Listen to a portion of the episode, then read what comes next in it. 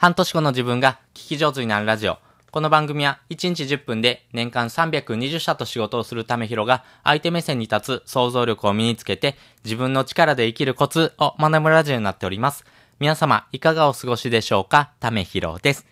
はい。ということで今回はですね、えっ、ー、と、両方向の意見をですね、持っておくとですね、あなた自身の発信が深まっていくよという話をですね、したいなと思います。これはですね、先日ツイートした内容になるんですけども、私自身ですね、あの、発信力を高めていくためにはですね、やっぱり二方向の意見、要は賛成の意見と反対の意見、両方とも用意しておくとですね、非常にいいんだよっていう話をしました。まあ、人はですね、あの、一一方向、まあ賛成なら賛成、A っていうものがですね、いいんだよっていうところ、A は非常にですね、完璧で、A、A を選んでくださいよっていうふうにですね、強くですね、発信するっていうことも大事になるんですけども、それって、えー、ご利用し感が出てですね、やっぱりこの人ちょっと怪しいな、ちょっとこれいいのかなっていうような不信感をですね、えー、招きやすいっていうことがあります。まあ A がですね、非常にいいんだよ、まあおすすめなんですよっていうこともですね、話をしながらですね、A はですね、非常にいいんだけども、やっぱデメリットっていうのがあるんですよと。いう話もですね、しっかりとしてあげる。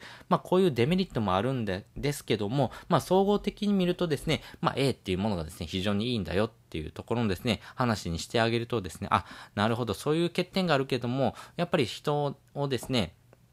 あの、行動していくためにはですね、あ、A を選んだ方がいいんだなっていうことがですね、なんとなくわかりますよね。で、えっ、ー、と、人をですね、動かすためにはですね、やっぱり科学的なエビデンスっていうのは重要になっていくんですけども、それだけではですね、ダメです。万能ではないです。このエビデンスっていうところはですね、人を動かすためのですね、要素にはなりますけども、人を動かすための決定的なですね、えー、ものではないです。人を動かすためにはですね、やっぱり人は感情で動きますんで、やっぱりこの感情をですね、揺さぶるっていうことが大事です。なので、えー、賛成の意見、そして反対の意見ですね、メリットの意見、そしてデメリットもありますよっていうことを伝えながらですね、総合的にはこっちのがいいんだよっていう話をですね、してあげる。まあそういうふうなですね、話の構成をしてあげることがですね、あ、この人って非常に、えー、公平な意見を持っているっていう印象をですね、与えることができます。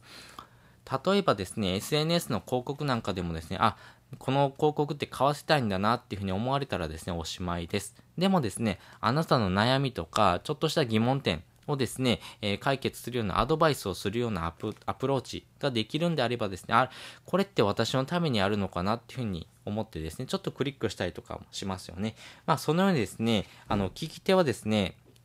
自分で選んだっていうところ、そして、えー、メリット、デメリット、それぞれあるんですけども、まあ、それをですね、ちゃんと自分で選んだっていう感覚をですね、高めていくためにはですね、両方向の意見をですね、述べてあげるっていうのが大事です。まあね、あの、聞き手はですね、あの、本音をですね、聞けたというふうに思いますよね。メリットもあるけども、こういうふうなデメリットもあるんですよと。いうようなですね、話を聞くことによってですね、より相手がですね、行動しやすい、まあ、行動する、